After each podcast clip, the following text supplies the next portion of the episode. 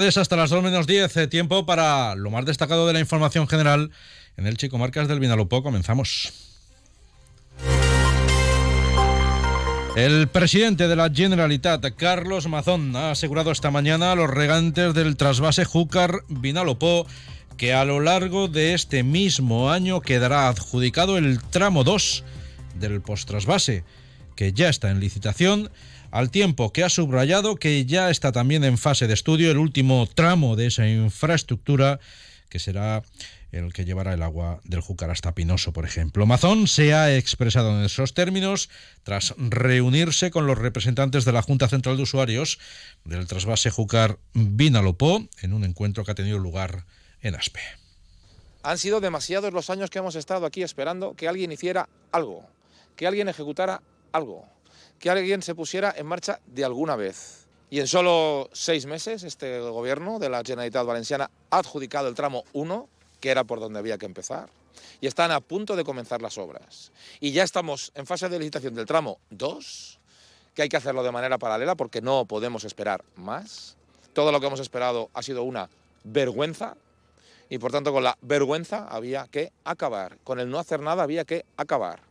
Con el parón había que acabar. Los regantes han recibido con satisfacción. Las palabras del presidente del Consejo han confiado en que los plazos se cumplan y todas las obras del postrasvase puedan estar finalizadas y operativas de cara al año 2026, ejercicio en el que el trasvase de Julcar puede aportará más de 30 hectómetros cúbicos de agua para regar las 60.000 hectáreas que se nutren de esa agua en la provincia de Alicante y el millón y medio de ciudadanos y ciudadanas que beben de la misma. Ángel Urbina es presidente de la Junta Central de Usuarios del Trasvase Júcar Vinalopó. Satisfecho de la reunión y esperanzado de que los proyectos y las fechas que se han puesto sean realidad. Por ejemplo, este año se va, se va a adjudicar el tramo 2, ya. ¿eh? Son otros 20 millones de euros. Se está ejecutando el proyecto del, del, para hacerlo el año el año 25 con lo cual quizá el año 26, que nosotros necesitamos ya todas las infraestructuras casi cubiertas para que el 27 sea, sea útil, es posible que lleguemos.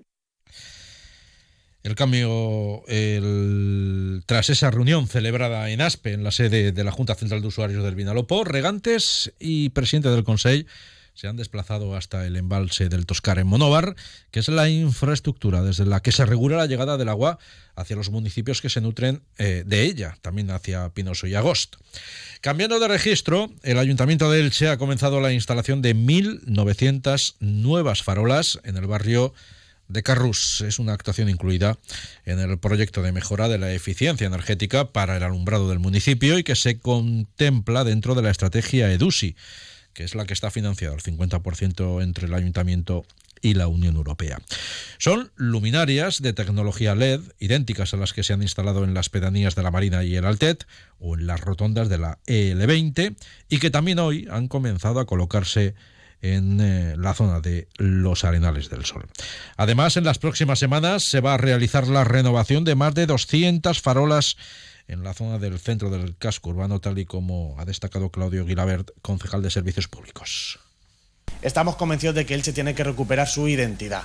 Y no solo estas actuaciones pretenden eh, fomentar la eficiencia energética, sino que además eh, mejorar nuestro espacio público. Y esto, la conclusión cuál es, es que los detalles sí que importan. Quizá eh, cambiar una, una, luz, ¿no? Una, farola no sea importante, pero bueno, cuando vemos ¿no? que todo eh, el casco histórico o que las pedanías eh, cuentan con iluminación, creo que esos detalles, esos pequeños detalles, al final que hacen mejor la, la, la, vida diaria a las, importa, a las personas es lo que más les importa el cambio eh, de eficiencia energética también se ha hablado esta mañana en Petrer, donde el ayuntamiento ha acometido la renovación del alumbrado público en tres zonas del municipio de la comarca del Medio Vinalopó ha sido concretamente en la Plaza Unión de Festejos, calles adyacentes, en el perímetro del Parque El Campet, así como en el entorno de las calles del Colegio 9 de Octubre. Se han instalado 256 nuevas farolas con una inversión de alrededor de 72.000 euros. Escuchan ahora al concejal en Petrer, Fernando Díaz. Es nuestro compromiso por parte del ayuntamiento para que todo la eficiencia energética y, colaborar y ser más sostenibles, porque muchas veces eh, eh, hay que hacer las cosas y creerlo, ¿no? Hay muchas veces que nosotros llevamos una política de, hace cinco años, de que todos los años, al final de año, con el pequeño remanente que tenemos, pues invertimos, ¿no? Hay dos actuaciones más que tenemos que realizar, que eso sí que lo realizaremos con, con gente de, nuestra, de la concejalía, electricistas, y cambiaremos todo el alumbrado público de, del Campet y de la Unión de Festejos y adyacentes. Eso estamos ya empezando a hacer ese cambio de luminaria. Y tres personas, una mujer y dos hombres, resultaron heridas anoche en una colisión entre varios coches en la carretera nacional 332 a la salida del túnel de la pedanía del Alte de Elche. El accidente se produjo en sentido de circulación a Gran Alacán y el Centro de Información y Coordinación de Urgencias recibió el aviso del mismo en torno a las 11 menos cuarto de la noche. Hasta el lugar se movilizaron una ambulancia del Servicio de Asistencia Médica de Urgencias, es decir, un SAMU, otra de soporte vital avanzado, que lleva enfermería y una dotación de soporte vital básico. Los efectivos sanitarios atendieron a una mujer de 34 años que presentaba traumatismo cranoencefálico y que fue trasladada al Hospital General de Alicante. También se asistió, según ha informado el CICU, a un hombre de 35 años por dolor cervical y a un joven de 19 por dolor en la pelvis. Ambos fueron evacuados al Hospital General Universitario de Elche. También en página de sucesos, una operación conjunta de la Policía Nacional y la Guardia Civil ha detenido a 12 personas integrantes de un grupo muy activo especializado en el robo de interior de viviendas en zonas rurales. Durante la operación policial se han practicado distintos registros, entre ellos uno en un taller de Crevillén en el que se localizó una furgoneta robada y material para la elaboración de llaves maestras. Se han esclarecido 105 delitos cometidos en seis provincias, concretamente las de Alicante, Albacete, Murcia, Almería, Ciudad Real y Valencia. Por otro lado, la policía local de Elche ha recuperado un ciclomotor robado que fue abandonado en la ladera del río Vinalopó. El vehículo presentaba daños y en, el carenado y en sus intermitentes le faltaba además el espejo retrovisor derecho y el bombín de arranque había sido manipulado. Onda Cero Elche, Comarcas del Vinalopó, 102.0 FM. El Servicio de Medicina Digestiva del Hospital Universitario del Vinalopó ha incorporado a su cartera de servicios un programa de endoscopia terapéutica avanzada, convirtiéndose en el tercer hospital de la provincia que lo implanta. Se trata de una técnica que mejora la calidad de vida de pacientes que han sufrido complicaciones locales derivadas de una pancreatitis aguda grave.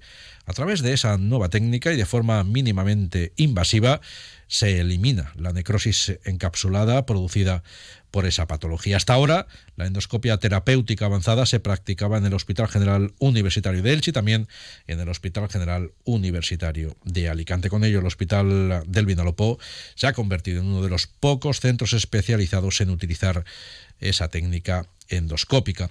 Por otro lado, también desde el Hospital Universitario del Vinalopó se ha realizado una llamada a la vacunación contra la gripe y el COVID. La responsable de continuidad asistencial, la doctora María José Miralles, en una entrevista en más de, uno del Checo Marcas del Vinalopó, aquí en Onda Cero, ha hecho hoy un llamamiento a los mayores de 60 años y especialmente a los que se encuentran en la franja entre 60 y 75 años para que se pongan ambas vacunas, ya que en esa franja de edad la respuesta en esta campaña de vacunación está siendo menor de la esperada. Es decir, aquellas personitas que cuando cogen la gripe realmente se ponen muy malitas y requieren un ingreso y pueden incluso complicar su vida. Estos son los mayores de 60 años o aquellos de cualquier edad, por supuesto, que tienen alguna patología concomitante, pues aquellos que son asmáticos, que son diabéticos, hipertensos, por supuesto. No significa que, que toda la población no se beneficie de la vacuna, eso no es, pero sí que es verdad que eso sí o sí esos no pueden, eh, no, no hay excusa, porque al final son los que más se nos complican. Y hemos de evitar que estas personas, estos pacientes de más de 60 años, pisen un centro hospitalario o ingresen a causa de la gripe. Sin abandonar la página de sanidad, les contamos que en Villena ha comenzado la campaña de vacunación contra el herpes zoster para la población de riesgo. La vacuna se va a administrar durante las próximas semanas en los centros de salud del municipio de la comarca del Alto Vinalopó. El pasado año se registraron en Villena 120 casos de herpes Zoster.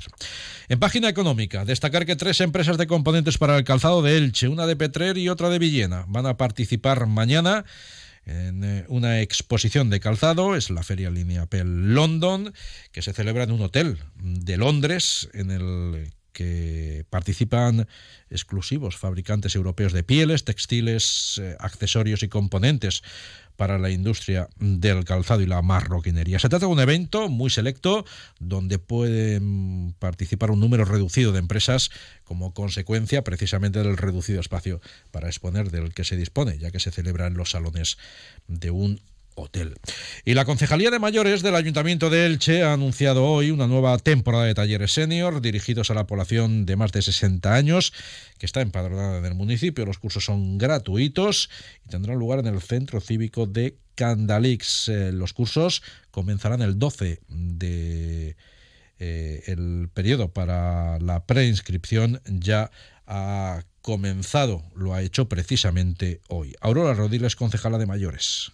El plazo de la inscripción será del 23 de enero al 4 de febrero, inclusive teniendo que rellenar el formulario a través de la página web o acudir los días 23 al 26 de enero al bailongo Sepan también que el Partido Popular lleva al Pleno Municipal de este mes, que tendrá lugar el lunes de la próxima semana, una moción para exigir al Gobierno Central la finalización del proyecto de alcantarillado de Peña Las Águilas. Javier García Mora es portavoz eh, del partido político, de la dirección local del partido político en el Che.